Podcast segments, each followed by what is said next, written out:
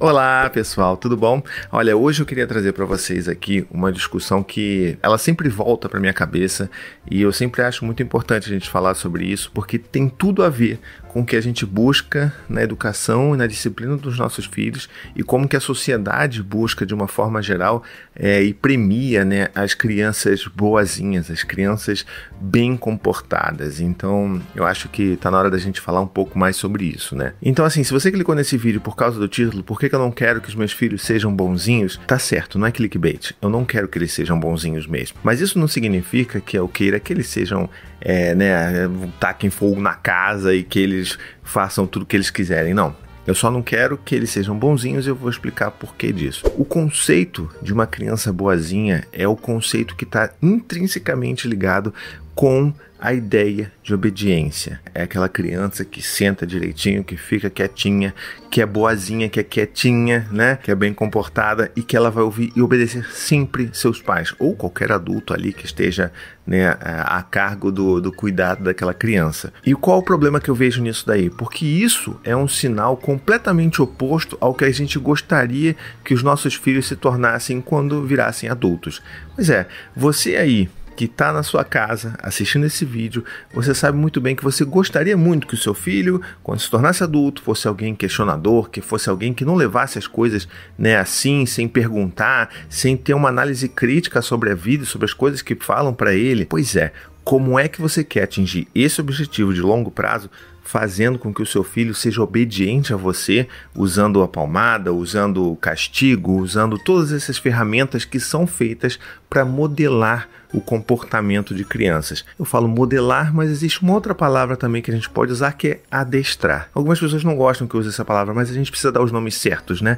Então assim, como é que você espera que o seu filho aí, quando se tornar adulto, seja um adulto crítico, questionador, que não leve as coisas de graça para casa, se você, na verdade, não está instigando isso na vida dele? Se você não incentiva que ele desenvolva esse tipo de pensamento durante a infância, vai ser muito difícil que ele desenvolva isso na vida adulta, né? Vai requerer um trabalho, é claro que não é impossível, né? A gente não está falando aqui de uma profecia de vida e morte. A criança vai poder se tornar um adulto e vai poder revisitar todas essas coisas. A gente mesmo tem que revisitar um monte de coisas das nossas infâncias e ter essas, esses trabalhos ativos de mudança de comportamento na gente, mas veja, se a gente pudesse criar os nossos filhos de uma forma também a incentivar o pensamento crítico deles, eles teriam menos trabalho na vida, né, na vida adulta para poder desfazer todas essas coisas que a gente faz com os nossos filhos durante a infância. Aí você me fala assim: "Poxa, mas peraí, os seus filhos não são bonzinhos?" Depende do que você acha, né? Do que você considera bonzinho. Tudo depende, né? O que, que é bonzinho?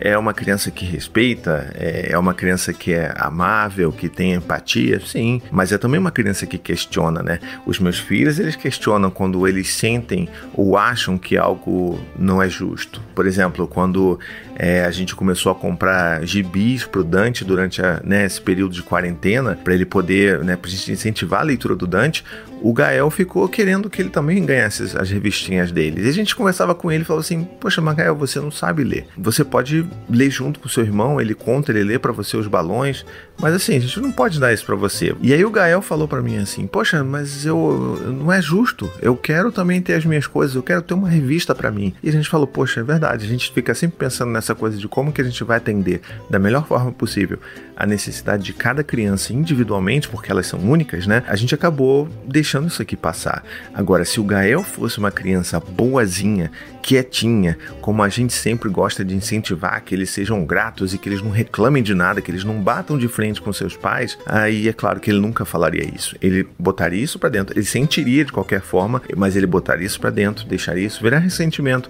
e criaria ainda mais uma disparidade entre o que ele pensa ou disputa em relação ao próprio irmão. E isso poderia inclusive refletir em outros comportamentos que a gente também acha reprovável, como brigar, implicar com o irmão, bater no irmão, e aí a gente demoraria muito inclusive, para fazer essa ligação de causa e efeito, sabe? Então, assim, se eles têm esse espaço para questionar, para dizer que não concordam, para dizer que não querem fazer uma coisa X ou coisa Y, que eles não acham justo uma decisão que a gente tenha tomado, isso faz com que eles também sejam adultos questionadores.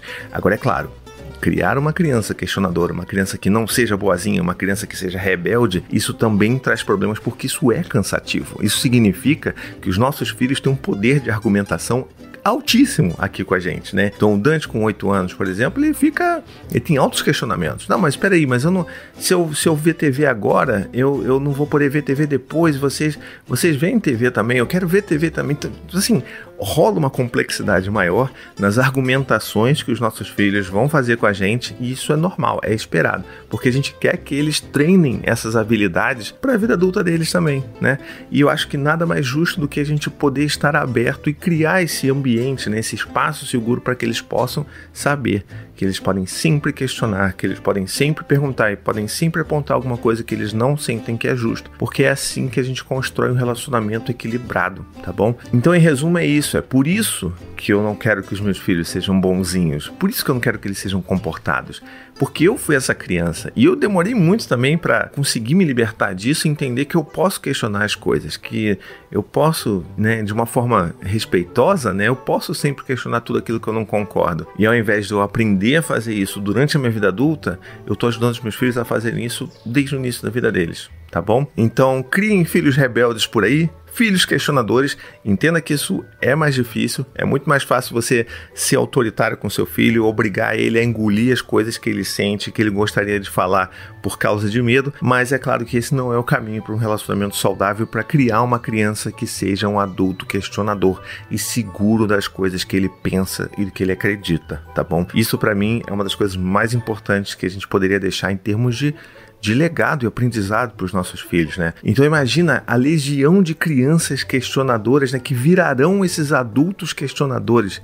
Que coisa bonita que vai ser ver esse pessoal todo que não aceita o que político A, político B vai falar, porque, porque sim, porque ele falou, sabe? Porque vai questionar e vai ter esse senso de análise crítica. A gente precisa incentivar isso desde os primeiros dias de vida dos nossos filhos, tá bom? Se esse vídeo fez sentido para você, comenta aqui embaixo, manda para algum amigo que você gostaria de compartilhar esse tipo de pensamento. Se você não concorda, deixa aqui também o que, que você acha sobre esse tema, tá bom? Eu sei que é um tema polêmico, mas é sempre bom a gente conversar, né? Na base do respeito sempre, tá bom? Se você gosta também do meu conteúdo e quiser contribuir para que eu continue produzindo esses vídeos, essas reflexões para vocês aí, você pode se tornar um apoiador do meu trabalho lá no apoia.se barra paizinho vírgula e lá você vai ter a partir de 15 reais, você vai poder entrar no nosso chat de apoiadores onde a gente se ajuda, é uma coisa muito linda, são muitas trocas muito poderosas que a gente faz por lá e a gente se ajuda bastante também. E se você também tiver condição de apoiar com 25 reais por mês, você vai poder fazer parte, inclusive, dos nossos encontros mensais virtuais que a gente faz. A gente faz uma roda de conversa virtual todo mês e é lindo demais. Um monte de pai e de mãe conversando, se acolhendo, falando dos seus problemas e eu ali ajudando e contribuindo também para esse diálogo acontecer. Então, Espero que você tenha gostado do vídeo. Não se esquece de comentar, curtir, compartilhar, manda para todo mundo, tá bom? E seguimos em frente. Um beijo até a próxima. Tchau, tchau.